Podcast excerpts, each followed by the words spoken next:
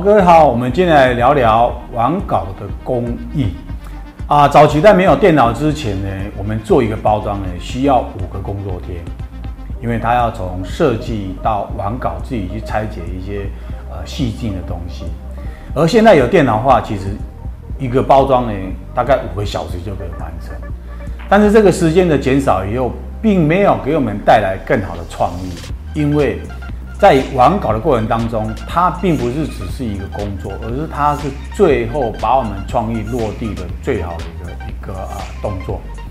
在美国，网稿这样的一个职位，它其实它的啊薪水啊待遇是相相当高的啊，它称为呃 final artwork，意思就是最后终结的一个啊设计的一个啊啊执行人员。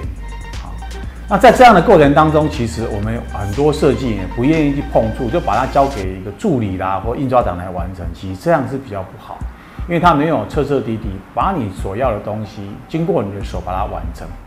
而设计人也每天在做的是啊圆形、三角形、方形、RGB 的一个动作，而网稿它真正要做的是点线面、线、YK 的一个执行。而网稿它需要的是把我们的创意呢。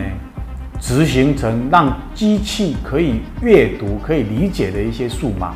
然后透过输出、透过印制，这也是网稿最后真真正啊一个重要的一个目的。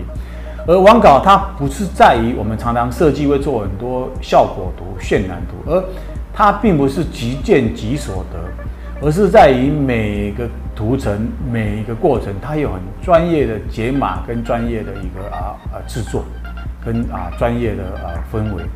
而网稿最好的是在于我们如果能够 double check，然后会把我们的错误率减到最低，也是彼此学习，